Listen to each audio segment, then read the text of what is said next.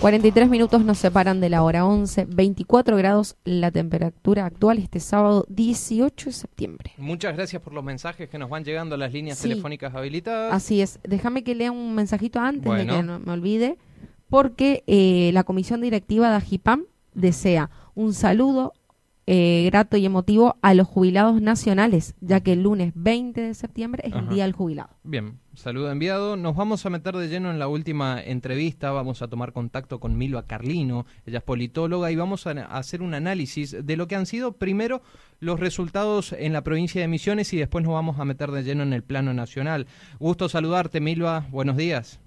Muy buenos días, Gastón, Carla, un gusto estar en Buen día, Milva, gracias por estar con nosotros. Bueno, Milva, ¿qué lecturas es eh, primero de lo que han sido los resultados aquí en la provincia en el transcurso de estas pasos que vivimos el pasado domingo 12 de septiembre?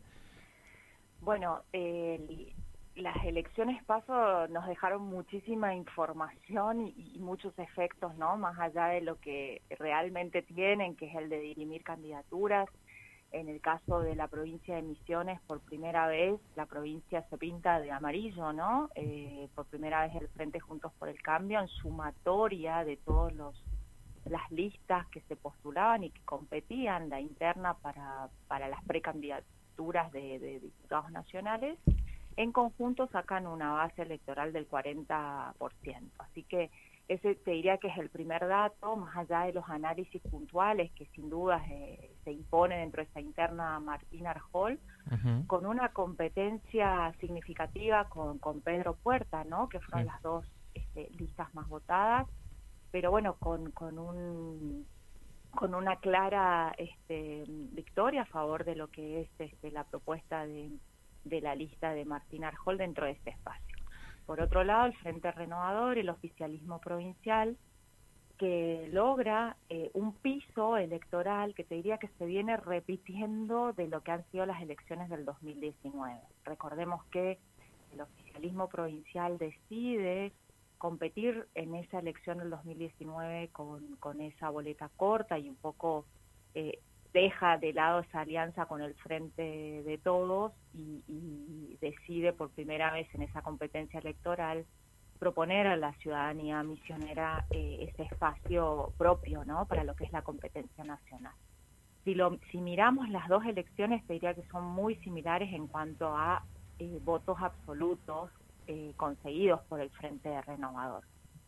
El gran perdedor, sin duda, ha sido el Frente de Todos, que, pierde significativamente su, base electoral en la provincia y te diría que, dentro del espacio quedó visibilizado claramente dónde están los apoyos electorales principales de esa fuerza, ¿no? Dentro de lo que ha sido el triunfo de, la lista eh, apoyada por el Partido Agrario Social y seguida por la lista de los movimientos sociales. En tercer lugar queda eh, la, lista de Javier Gortari, que es básicamente la, lista que armó o que propició este, la diputada nacional eh, Cristina Brites, que sería, digamos, hoy, si, si uno tuviera que armar, bueno, un, esta, esta simplificación de ganadores y perdedores, yo creo que la gran perdedora de esta, de esta elección ha sido sin duda Cristina Brites pero que marca también lo que ha sido la tendencia nacional, ¿no? La pérdida de caudal electoral del el Frente de Todos y un Frente Cambiemos que ganó en muchos distritos en los que nunca antes había ganado, ni siquiera en el, en, el pico de, de, lo que fue la construcción del, del Frente Cambiemos en el 2016-17. Eh, así que bueno, hay, hay lecturas muy interesantes de lo que han sido las elecciones en sí mismas y después todo lo que generó a nivel nacional el resultado de las pasos, ¿no? Bien, Milva, preguntarte eh, qué te pareció el porcentaje del electorado, que si bien fue un poquitito más que en las elecciones pasadas. Sí, eh, tuvimos un leve incremento de la participación electoral de lo que fueron nuestras elecciones provinciales del 6 de junio, como, como bien mencionás, Carla, o sea, fue un, un poco este, más de, participación electoral, pero que sin duda si lo comparamos con las elecciones, eh, la participación electoral de las PASO del 2017, por ejemplo, sigue siendo bajo y esto tiene que ver con el efecto de la pandemia, ¿no? Igualmente siempre sucede, o por lo menos hay una tendencia que eh, baje la participación electoral en las PASO y que incremente la participación electoral en las elecciones generales. Así que lo que seguramente se va a dar va a ser un, aumento de la participación en las elecciones del 14 de noviembre. La gran este, duda, digamos, o, por lo menos la incertidumbre que se genera hoy es quién puede llegar a capitalizar ese incremento de, la participación, más allá de que las tendencias electorales y los mensajes están, están muy claros por parte de la ciudadanía, ¿no? Ahora, ¿crees que el Frente Juntos por el Cambio va a mantener estos votos de cara a las generales en, la provincia? Eh, la gran incógnita es, eh, y lo que suele suceder cuando se dan eh, internas competitivas es qué posibilidad de agregación hay de todas esas, eh, de esa sumatoria, digamos, de, listas para lo que puede llegar a ser una oferta electoral única. Lo que ha pasado en elecciones previas, si nosotros nos fijamos lo que fue la, interna, inclusive del, del Frente Cambiemos en el en el 2017 y luego la general en, el, en ese mismo año, eh, es una fuerza que logró hacerlo, o sea, logró sumar y, no solamente sumar, sino también captar a esa porción del electorado que se presentó a votar en, la elección general. Tanto, te diría, tanto Cambiemos como el Frente Renovador son los dos frentes en las provincias que suelen crecer de lo que es una elección paso a una elección general y el que suele quedar, digamos, con, con ese mismo caudal electoral es el frente de todos. Esto es lo que ha sucedido en la elección, en las elecciones previas, y miramos un poco lo que ha sido el comportamiento electoral eh, de la ciudadanía misionera. Yo creo que no habría, este, no habría inconveniente y sobre de, que Cambiemos logre aglutinar todas estas todas estas fuerzas y todo, todas las el acompañamiento y los, las adhesiones electorales para lo que es la competencia de noviembre y que inclusive puede llegar a crecer impactado por el incremento de la participación electoral. Bien, y ahora sí te llevo un poquito más a una lectura nacional porque ha sido un contundente triunfo opositor en casi todo el país, en la gran mayoría de las provincias. Mucho tiene que ver la estructura radical también allí adentro, pero me, me llamó por, por lo menos a mí particularmente poderosamente la atención que justo en las elecciones de medio término, donde los argentinos por lo general suelen dar el voto de confianza a los oficialismos nacionales, dos años después el cambio de votación y el cambio de rumbo que ha tenido el electorado argentino fue sorprendente. ¿A qué se lo atribuís? Bueno, yo te diría que eh, generalmente las motivaciones del voto son multicausales, pero aquí hay un factor clave que es el rumbo de la economía, ¿no? Y esto nosotros lo veníamos estudiando en, tanto en encuestas como en grupos focales, la, principal preocupación de los argentinos ha sido eh, real y es, continúa siendo la situación económica, la incertidumbre, las dificultades para llegar a fin de mes, la inflación, el aumento de precios, esta esta duda también con respecto a, la, a mantener o la inestabilidad laboral y la posibilidad de eh, recuperar alguna fuente de empleo en el caso de haberlo perdido. Todos estos temas están hoy en la, prioridad de las preocupaciones de la, ciudadanía, de la ciudadanía argentina y en ese aspecto el Frente de Todos está muy mal evaluado por parte de la ciudadanía porque realmente no hay señales claras de, que, de que se tomen, digamos, decisiones que eh, busquen resolver esta situación. Así que te diría que fundamentalmente ha sido un voto económico, un voto castigo frente al, mal manejo de la economía, más allá de que en el manejo de la pandemia habían valoraciones positivas y que sin dudas estos dos años han, estado marcados por, por esta tensión ¿no? entre la economía y, y lo sanitario. Más allá de eso hay una, hay una valoración muy fuerte puesta en esta cuestión que es clave para, para lo que es este el, el vivir y el, y el poder y la incertidumbre que genera eh, esta situación de la inflación en el bolsillo de los argentinos.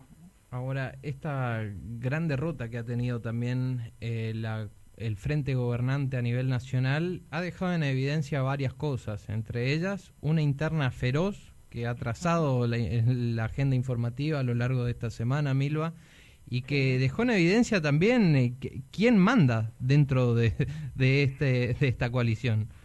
No, sin duda es que es para mí más que el quién manda dentro de la coalición, que creo que ya, ya estaba claro desde el inicio, desde el nacimiento y el surgimiento de esta coalición, que ha sido sin duda de cuando Cristina elige a Alberto como candidato.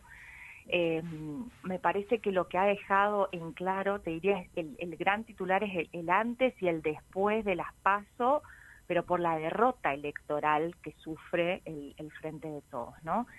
eh, hay, hubo una apuesta muy fuerte a, de, de, la estrategia electoral a la unidad, ¿no? Inclusive forzada en muchos distritos, ¿no? De, de forzar en listas únicas en, en, un montón de lugares en los que quizás la, esa interna, esa tensión entre estos, entre estos dos liderazgos, ¿no? Se hubiera podido resolver de otro modo, cosa que sí ocurrió en Cambiemos y me parece que hubo un aprovechamiento de lo que es la primaria como mecanismo de de, dirimir el liderazgo al interior de los espacios y por otro lado eh, la cuestión eh, que, también deja este, eh, esta, este resultado electoral de la, de la derrota del Frente de Todos es este, la necesidad también de, establecer como un cambio de rumbo, ¿no? Y en esto, eh, esto es lo que, hay, lo que ha generado tanta tensión durante toda esta semana dentro de lo que es esta coalición.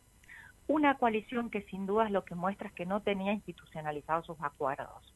Es decir, eh, se conformó como una coalición electoral, pero que no terminó eh, de cerrar acuerdos en cuanto a rumbos económicos y en cuanto a figuras que marquen, digamos, el rumbo eh, del, del país. Y eso, eso ha puesto en tensión, digamos, esta vinculación entre Cristina, la vicepresidenta Cristina Fernández de Kirchner y el presidente Alberto Fernández durante toda esta semana, ¿no? Que quedó en claro que, que fue muy intensa, fue la verdad que fue muy intensa y que demuestra eh, claramente esto que, que, vos marcabas, digamos, quién tiene el, el, poder dentro de la coalición, pero me parece que lo vuelve a, re, a reafirmar. Eh, yo creo que eso ya estaba claro antes, nada más que eh, me parece que no habían eh, no había claridad en cuanto a la toma de decisiones al interior del espacio, ¿no? Y eso me parece que quedó muy marcado con toda esta semana tan tensa que tuvimos eh, que estuvimos viendo y viviendo todos los argentinos, ¿no? En, en esta relación que, que se externalizó, digamos, a través de cartas, a través de, de, respuestas no coordinadas, porque eso también marcó esta semana, ¿no? Sí. No hubo una respuesta coordinada eh, entre, entre Alberto Fernández y Cristina eh, frente a toda esta situación. La derrota realmente es un es un hueso duro de roer, ¿no? Para, para lo que para cualquier espacio y me parece que para el peronismo más todavía. Bien, y, y Milva, por ahí también se, se, me viene a la cabeza, ¿no? Primero vamos a tener ahora las generales y hay que ver si los resultados se repiten. Difícilmente se revierta esta tendencia, pero lo que más me preocupa es que justamente en todo este problema de internas que quedó evidenciado eh, este frente de todos, le quedan dos años más de gobierno. ¿Cómo crees sí. que van a ser estos dos años más? Bueno, eh, sin dudas que, que, todo este tipo de, de, de, gestos y de símbolos que estuvimos viendo a lo largo de toda esta semana de, de mucha tensión, pero que bueno, que terminaron eh, de decantar en un cambio de gabinete que se anunció en el día de ayer a última hora eh, que no va a ser lo único, porque me parece que el punto clave sobre el que todavía no tenemos ningún tipo de definición, o sea, más allá de que permanece la figura de Martín Guzmán dentro del, del, gabinete, es el paquete de medidas económicas, que es un poco esta el, el gran reclamo que le está haciendo este, la vicepresidenta a, a la gestión de, de Alberto Fernández eh, es muy poco el tiempo para que se pueda eh, torcer esa diferencia. Lo que sí me parece que se va a apelar dentro del espacio es hacer una búsqueda más bien quirúrgica de, del voto en distritos claves, ¿no? En distritos claves que permitan mantener eh, la cantidad de diputados que se requieren y en eso te diría que, que, que, son dos o tres provincias en las que van a enfocar todas sus, sus esfuerzos y además para retener el, tema de, de la mayoría en el Senado, que está muy difícil de repetirse los resultados que tuvimos en las PASO y que, como bien señalabas, es muy difícil cuando la tendencia está muy clara revertir esos resultados. Hubieron casos, sí, sin duda hubieron casos, pero los casos en los que se han revertido los resultados de las PASO, hubo una batería de decisiones en esos gobiernos que lograron hacerlo, que con, un rumbo muy marcado y, y muy directo y acciones muy directas para, para buscar revertir ese resultado, como fue el caso de San Luis o como fue el caso de La Pampa, ¿no? que lograron revertir resultados de las pasos a las generales. Ahora, la tendencia y el mensaje de la ciudadanía argentina de desaprobación al rumbo de la gestión de, del Frente de Todos es muy claro y creo que esa es una tendencia muy firme que posiblemente se repita en las elecciones generales. Te diría que la, la opción que tiene el Frente de Todos, en la medida en que logren organizar respuestas coordinadas frente a esta situación y que, y que realmente se logren este, zanjar estas, estas situaciones difíciles y, y, tensas que se dan al interior de las coaliciones, es este, dar señales claras sobre todo en, en, la principal demanda que tiene la ciudadanía argentina, que es eh, la cuestión económica y la cuestión de, de, la inflación, por lo menos de acá no viene. Bien, ¿no? Y eso que le permita achicar la brecha, pero no, no torcer el resultado clarísima como siempre. Valoramos y agradecemos mucho esta lectura que nos pudiste dar respecto al panorama electoral que hemos vivido y que se viene también. Muchísimas gracias a ustedes y bueno, un gusto siempre eh, a disposición. Gracias Milva, buen fin de semana.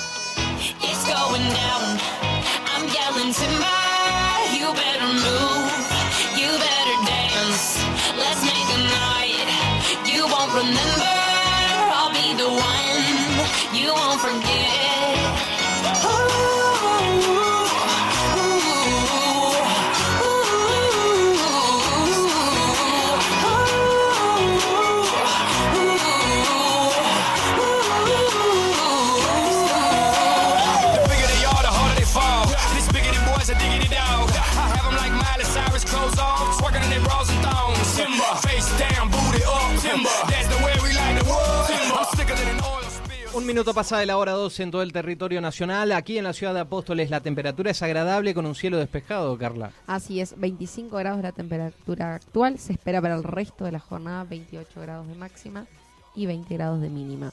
Mañana domingo, Mañana. 33 grados. Epa, calorcito, calorcito, ¿eh? sí, sí, sí. mínimas de 24.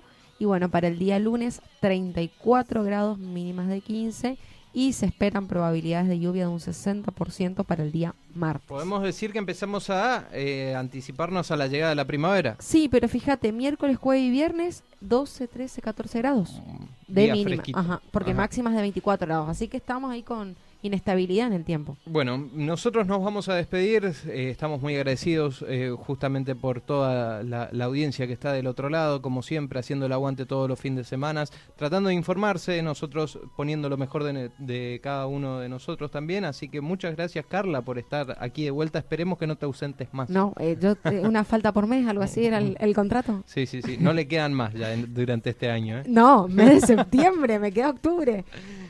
Déjame repasar, feliz día del jubilado, que Feliz nos día. habían pedido. Feliz día Hoy del profesor. el profesor, el día del estudiante y hoy eh, un saludo grande a mi amiga Silvia que está cumpliendo años, así que feliz, Feliz cumple. cumpleaños. Y nosotros por nuestra parte nos estaremos encontrando. Gracias Martín en la operación técnica. Buen fin de semana y buen comienzo de semana para todos ustedes. Chau, chau.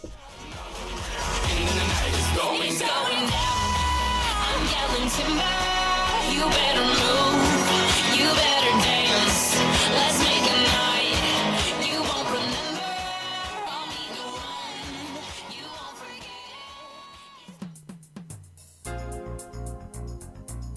aquí llegamos. Esto fue todo por hoy.